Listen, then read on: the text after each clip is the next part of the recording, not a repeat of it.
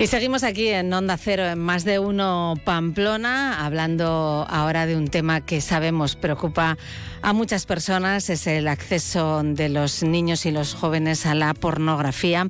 Eh, hay un, alguien que bueno, lleva alertando de este asunto desde hace muchísimos años, es José Luis García, psicólogo clínico, especialista en sexología y profesor honorífico de la Universidad Rey Juan Carlos en el curso de posgrado, experto en prevención de los efectos de la pornografía en la salud afectivo-sexual. José Luis García, muy buenas tardes. Muy buenas tardes.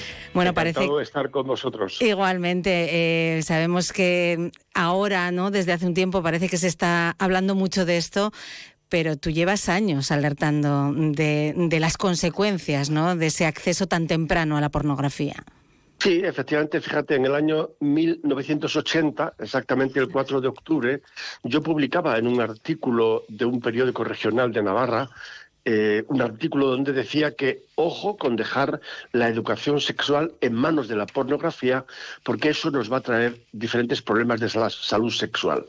No podía haber sido más acertada, eh, tenía que haber comprado lotería eh, ese día porque efectivamente, eh, cuarenta y tantos años después eh, hemos comprobado que el consumo precoz y abusivo de pornografía, sobre todo la de carácter violento, conlleva una serie de problemas de salud muy importantes, de tal manera que yo hablo de una generación de niños y niñas pornográficos. Es decir, niños y niñas que se han formado eh, su concepto de la sexualidad, de la idea de mujer, de hombre, de relaciones sexuales se la han configurado porque tienen un cerebro en construcción, esto es muy importante a esas edades, y va a ser un modelo que ellos validan como normal y lo van a replicar cuando tengan oportunidad de tener relaciones sexuales. Este es el problema que la pornografía violenta se constituye un modelo de conducta sexual que los chicos y las chicas repiten cuando tienen eh, eh, oportunidad. Y, por tanto, podríamos explicar el tema de las manadas, el tema de las agresiones sexuales, eh, bueno, pues un montón de la adicción al porno es uno de los efectos que más se han estudiado desde el punto de vista científico y está claro que el porno tiene un carácter adictivo extraordinario. Eh, hace 45 años, ¿no? cuando José Luis García escribía ese artículo, eh, el acceso a ese tipo de, imágenes no era tan sencillo como, como ahora. Eso sí que ha cambiado. ¿no? Eh, ahora cualquier niño, cualquier niña con un móvil en la mano tiene ese acceso de una manera mm, absolutamente fácil. Es que casi te iba a decir que sale sin querer sin que lo busques, ¿no? Efectivamente, eh, en esos cuarenta y tantos años han pasado muchas cosas. Y la pornografía de aquella época, porque aquella había pornografía. Yo recuerdo si hay algún oyente ya madurito, que había revistas como Interview, Playboy, había vídeos vídeos X, había eh, las XX que aparecían en las en las películas, había cines X. Eh, eh, recuerdo también que había personas que iban a Endaya a ver el último tango en París en autobús. Se fletaban autobuses para ver películas que en España no se podían ver. Por tanto, de lo que aquello vivíamos, Ahora no tiene nada que ver, es otra liga. Ahora es gratis la, pornografía más brutal, a disposición de cualquiera y sin ningún control. Entonces, comprar. O sea, siempre ha habido, el ser humano siempre ha buscado estímulos sexuales en forma de representaciones artísticas o de pócimas y brebajes. Desde que tenemos conocimiento del desarrollo humano siempre ha existido, pero es que lo que hay ahora, esto es una auténtica eh, barbaridad. No podemos permitir que nuestros menores crean que la violencia sexual es normal. No podemos permitir que nuestros menores crezcan pensando en que el incesto, la pederastia, la pedofilia, que son géneros eh, que, que, se cuentan por miles de millones los vídeos que hay gratis en Internet, pues crean que eso es lo normal. Esto, esto no podemos, digamos, permitir más tiempo que esto siga ocurriendo, ¿no? Eh, estamos arriesgando el futuro sexual efectivo de toda una generación. Eh, claro, eh, es difícil poner puertas al campo, vamos a decirlo así, ¿no? Eh, el mundo de Internet, ahora sabemos que el gobierno prepara una, una ley, ¿no? Para intentar, bueno, evitar ese acceso de los menores a, a la pornografía, incluso una aplicación para, bueno, pues para que lo tengan más difícil, ¿no? A la hora de entrar en determinadas páginas a mí se me hace, no, no quiero ser pesimista, pero se me hace complicado que, ese tipo de aplicaciones mm, no puedan burlarse, ¿no? Eh, comparto tu, pesimismo, es que es muy difícil eh, poner límites eh, a una productora de vídeo que tiene su sede en Panamá. Esto es como los paraísos fiscales. ¿Quién controla eso? Y además un chico con un poquito avezado va a sortear, digamos, pronto ese control. Eh, yo mm, hace dos días eh, leí la noticia, le escribí una carta al presidente del gobierno y estaba contento en que, en que se hagan, se tomen medidas legales. Claro, eso es una buena noticia. Pero son insuficientes.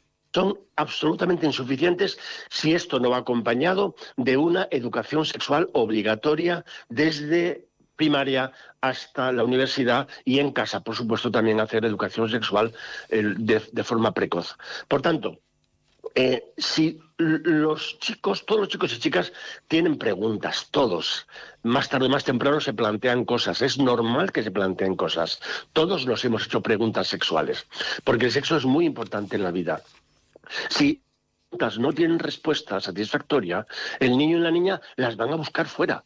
Toda la vida ha ocurrido esto, en todas las generaciones ha ocurrido esto. La diferencia es que ahora la fuente de información sexual más común es la pornografía violenta. Esa es la, diferencia.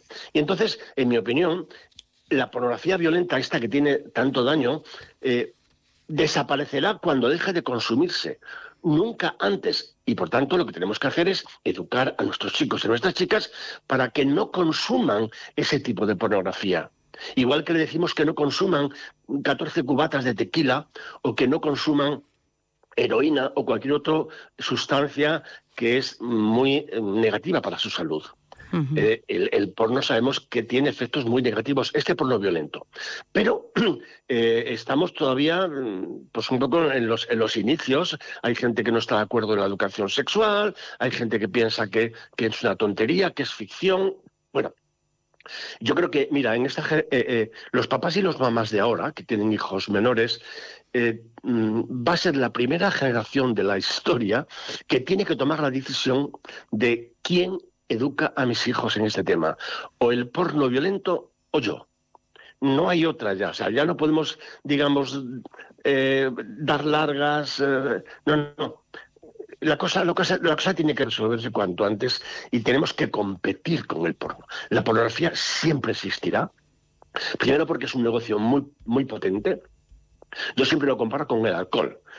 ¿Quién regula el consumo de alcohol? Y a pesar de que hay regulación, hay niños de 12 a 13 años que se cogen unos pedos monumentales en los botellones. No tienen prohibido comprar alcohol, pero lo consiguen de muchas maneras. Entonces, eh, hay que ponerse las pilas y eh, hablar con los hijos desde muy pronto. Los padres tienen que convertirse en un modelo educativo, tienen que responder a todas las preguntas, incluso adelantarse ellos tienen que capacitar a sus hijos en temas como asertividad, en autoestima. Fíjate, hablaba el otro día con una profesora que ahora en los recreos hay niños que estigmatizan a, otros niños porque no ven porno. Eh, hay niñas, claro, hay niñas que tienen cuentas en las redes sociales 8, 10, 12 años, algo que no, no se puede sostener por más tiempo, y reciben todos los días un montón de fotopollas, o reciben, eh, digamos, peticiones de desnudos, o les dicen que se hagan una cuenta en OnlyFans, que es una plataforma de pornografía y prostitución. Hay niños que ven cientos de vídeos de tetas de, TikTok. Es, el porno está en todos los sitios. Hay canciones realmente con una violencia sexual es terrible. Y los niños y niñas perrean, bailan compran esas canciones, eh, van a los conciertos de sus, de sus cantantes, los videojuegos, es otro elemento también muy, muy importante que, que va sumando. ¿no? Entonces, hay una serie, digamos, de, aspectos que contribuyen, a mi juicio, a esta violencia sexual. Y luego nos quejamos de que hay manadas y que hay agresiones sexuales que han aumentado un 52%, fíjate. Bueno, pues porque porque hemos abandonado a nuestros menores en los brazos del porno. Esa es la realidad. En realidad eh, también a los padres, a las madres, eh, nos cuesta mucho hablar de estas cosas, ¿no? Todavía sigue pues costando tenemos mucho. Tenemos que decidir eh, si lo hacemos nosotros o lo hace el porno violento. Ya no hay otra opción. Y los papás y mamás tienen que hablar de placer sexual, tienen que hablar de masturbación, porque los niños y las niñas se masturban mientras ven porno. el porno se consume porque excita, da placer y es gratis. Y, desde luego eh, hay que hablar de todo esto, eh, aunque nos cueste. Eh, yo les pregunto siempre a los papás, ¿con quién hablabas tú cuando eras pequeño de sexo? ¿Y con quién te hubiera gustado hablar? La mayoría nos dicen que sus hijos no quieren que les pase lo que a ellos les pasó. Bueno, pues decidan, venga, anímense y empiecen a hablar con sus hijos, mm. aunque tartamuden. De hecho, eh, José Luis, tú has escrito libros, ¿no? Eh, dedicados a los padres, ¿no? Para, para darles un poco la guía, ¿no? De, de cómo hacerlo, ¿no? He escrito 16 libros desde hace de esos años, porque yo cuando eh, trabajo con ellos en aquella época y ahora, eh, las demandas que nos hacen es esa, es la misma. Oye, me da mucha vergüenza, me da mucho corte. Incluso mis talleres le llaman padre, eh, talleres para madres y padres vergonzosos, que les da corte hablar. Sí, sí. Claro, no, sabemos que es así, porque mm. nadie nos ha enseñado, porque siempre el tema sexual ha estado oculto, ha estado, en, digamos, en la penumbra, y fíjate, es algo que, que, toda la vida nos acompaña al sexo. El sexo es una dimensión positiva de la vida, que mm. tiene que ver con el bienestar, la salud, eh, el placer, por supuesto, la pasión, siempre que se dé en el mutuo acuerdo. Mm. Y, el, y, el, consentimiento. Si no hay mutuo acuerdo y consentimiento, ya no es sexo, eso es violencia. Y esto tenemos que transmitírselo a, nuestros papás y a nuestras mamás para que a su vez ellos mm, se lo hagan saber a sus hijos. Un tipo de, violencia. Está hecho para el encuentro gozoso, para eh, eh, es estupendo tener relaciones sexuales con personas que tú quieres, deseas, y el deseo es mutuo. Pero en cuanto hay violencia, ya no es sexualidad, ya pierde toda la magia y todo el, efecto, mm, digamos, bienhechor, ¿no?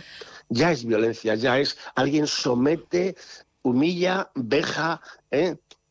eh hay niñas que tienen relaciones sexuales 12, 13 años con penetración anal porque es lo que ven en el porno y porque es lo que, se, lo que mola y con dolor y tienen dolor porque a los no se puede tener una relación anal eh, eh, mm, sin preparación, sin lubricación, sin experiencia. Y bueno, pues como todo el mundo lo hace, como la chica del porno lo hace y le va muy bien y disfruta mucho y el chico, bueno, pues eh, los chavales se proponen a ver, a ver cuántos culos rompen. Hay cuadrillas, fines de semana, se compiten con esas cosas. Madre mía yo creo que tenemos que, que, ponernos las pilas, reconocer la realidad, que esto, que esto casi casi es imparable, hmm. que por supuesto hay que poner controles en casa y en el acceso, pero es insuficiente, no nos engañemos. Claro, una realidad, eh, José Luis, que está estudiada, porque eh, no son eh, bueno, pues mm, cosas que se dicen sin, sin un conocimiento científico, ¿no? Realmente hay estudios que hablan de que los bueno, pues un porcentaje importante de los jóvenes de 20 años ya han visto para esa edad muchísimas horas de, porno en su vida, ¿no? Entre mil y cinco mil horas de porno. Efectivamente, hay estudios de sobrados, hay evidencia suficiente suficiente. ¿eh? A mí me gustaría que hubiera más, como ocurre con el alcohol o el tabaco, que se han estudiado millones de artículos, ¿no? Pero es suficiente para darnos cuenta de que hay efectos. Fíjate, si un anuncio de 20 segundos hmm. en televisión influye en las actitudes y en las conductas de los ciudadanos, y por eso se hacen los anuncios, porque influyen, la gente compra, ¿eh? ¿cómo no va a influir pregunto yo, ver, como tú muy bien has dicho, entre 3.000 y 5.000 horas de ese tipo de porno violento antes de los 20 años. ¿Cómo no va a influir? Y esto lo hacen una cuarta parte de los jóvenes españoles, porque creen que eso es lo normal. Y, ahí está el problema. Mm, ahí está el problema. Tenemos que intentar, eh, por lo menos los menores que vienen ahora, ya los mayores lo tenemos un poco más complicado. Hmm. Pero los menores que vienen ahora, que no consuman ese tipo de pornografía que hace daño. Eh, y, eso tenemos que hacerlo antes de que lo vean. Claro, al hilo de lo que comentabas antes, perdón, eh, las mujeres en este caso nos llevamos la peor parte, claro. Sin duda ninguna. Las chicas, las niñas se comen el marrón de todo esto. Aunque ven menos porno que los chicos, y esto va a cambiar en los próximos años, seguramente. Es que a mí me resulta eh, extraño que mm, sea atractivo ese porno. O sea, no, no entiendo muy bien cómo puede resultar tan adictivo y cómo puede dar placer. A mí me parece desagradable.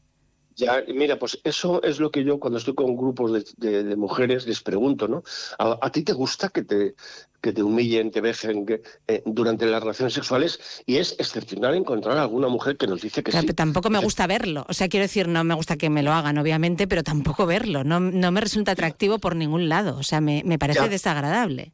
Pero fíjate, hay una entrevista muy bonita que yo recomiendo ver. Por supuesto, recomiendo ver a los oyentes La Generación Porno, que es un una docuserie que se ha emitido en ETV2. Eh, pero hay una entrevista muy bonita que, ha hecho mm, Billie Eilish, que es una cantante americana, que es muy famosa, que reconoció públicamente que consumir pornografía desde los 11 años.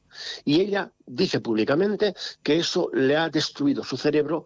¿Por qué? Porque comenzó a hacer cosas que no le gustaban, pero que ella creía que era lo que tenía que hacer que era, era ella lo que tenía que esperarse de eso.